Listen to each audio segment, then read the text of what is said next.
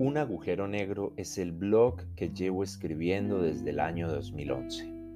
Es uno de mis tantos proyectos para tratar de entenderlo todo y para tratar de entenderme a mí. Y creo que es el más antiguo de los que tengo.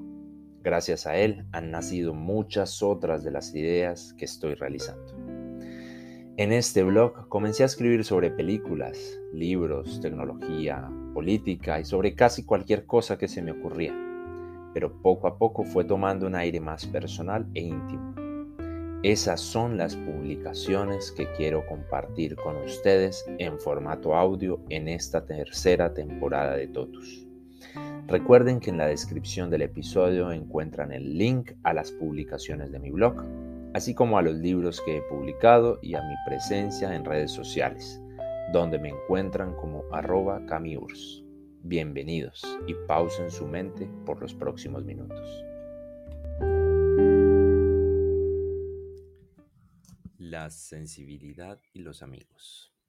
Hace tiempo ya tomé una asignatura dentro de mi formación como ingeniero en mecatrónica que era electiva y de humanidades, denominada Historia del Arte. La tomé porque en el colegio tuve la oportunidad de ver dos años de este tema y la verdad me interesó mucho. Así que cuando en quinto semestre vi que dentro de las opciones para la electiva de humanidades estaba esta materia, tomé la decisión de inscribirla y durante todo el semestre hice un gran esfuerzo para quedarme los miércoles hasta las 6 de la tarde, hora en que iniciaba la clase, y luego salir a las 8 de la noche a tomar un bus que me llevara a mi casa. No fue fácil, sobre todo por la hora y porque no estaba con mis compañeros de siempre. Las selectivas, como su nombre lo indica, las pueden tomar estudiantes de múltiples carreras. Sin embargo, los temas tratados, las obras analizadas y el profesor encargado me permitieron terminar satisfactoriamente el curso. De estas clases vespertino-nocturnas, lo que más recuerdo es una frase que el profesor mencionó en alguna ocasión. Los artistas son sensibles, dando a entender que sus sentimientos y emociones se ven afectados fácilmente por las circunstancias, motivo por el cual quieren plasmar constantemente en creaciones de distinta índole lo que ocurre en sus mentes. Y les digo algo, siempre me he considerado un llorón egoísta, que únicamente se permite hacerlo cuando está solo y que se conmociona por simples cosas, desde el párrafo de un libro, pasando por un recuerdo traído de vuelta por las notas de una canción, hasta el observar una situación cotidiana y quieren que les diga otra cosa, creo que eso hace falta en la mayoría de las personas, esa empatía, ese ponerse en los zapatos del otro. Esta sociedad actual tiene muerta su sensibilidad, asesinada por el dinero, la fama y el poder. El siguiente post también fue escrito en el año 2015, al igual que el anterior. Recuerdo gratamente las épocas en las que junto con mis amigos armábamos planes para jugar Xbox, sobre todo Guitar Hero, creyéndonos esa banda de música que seguramente nunca seremos o seríamos. Veíamos alguna película en el videobeam del cuarto de estudio de mi apartamento o nos acostábamos luego del almuerzo en el prado trasero de la plazoleta de comidas de la universidad a charlar sobre el universo y la vida, mirando hacia el cielo azul capitalino antes de tomar una plácida siesta para seguir con nuestras actividades vespertinas. Fueron buenas épocas. Hacíamos todo tipo de planes para tomarnos el poder, al menos el de la universidad, y colocar las cosas en orden bueno, nuestro orden. Eran tiempos en los que nuestros caminos parecían completamente alineados, en un 90% al menos, y creíamos que lograríamos llegar hasta el fin de los tiempos juntos, cumpliendo nuestras metas uno al lado del otro.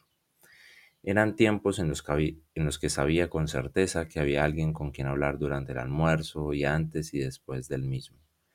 Eran tiempos en los que sentía que pertenecía a un grupo. Hablábamos de lo que haríamos en seis meses, un año, dos años, cinco y hasta diez. Queríamos dominar el mundo, arremeter contra los injustos y aplicar nuestras básicas leyes matemáticas para aplicar la lógica que le hace falta a este país. Todo lo queríamos automatizar, más bien robotizar porque la automatización no nos llama mucho la atención y queríamos hacer las cosas a nuestra manera, sin nadie que estuviera encima nuestro todo el tiempo vigilándonos.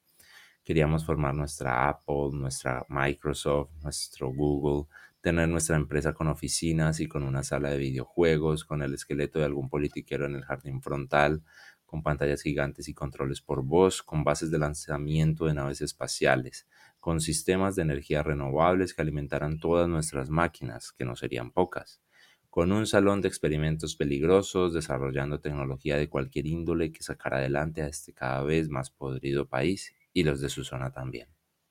Éramos casi perfectos, casi. No tuvimos en cuenta únicamente que éramos muy jóvenes que la vida da muchas vueltas y que los planes apenas si son una guía, un boceto, como para no ir tan perdidos por la vida, pero pocas veces se siguen al pie de la letra. Ahora miro a mi alrededor y de esos planes veo pocos aún en pie y menos aún en conjunto con mis amigos. Gracias por compartir conmigo sus momentos y como dijo uno de ellos, espero algún día volver a trabajar con ustedes.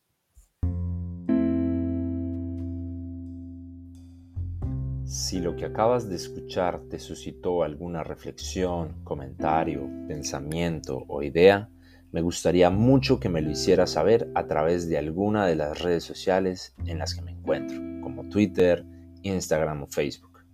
También compartir o recomendar este episodio o mi podcast me sería de gran ayuda para poder seguir dando rienda suelta a mi imaginación en cualquier formato, texto, audio, fotografía, video o ilustración. Recuerda que en la descripción del episodio encuentras el link a mi blog, a mis blogs y a mi presencia en redes sociales donde aparezco como arroba camiurs. Hasta pronto.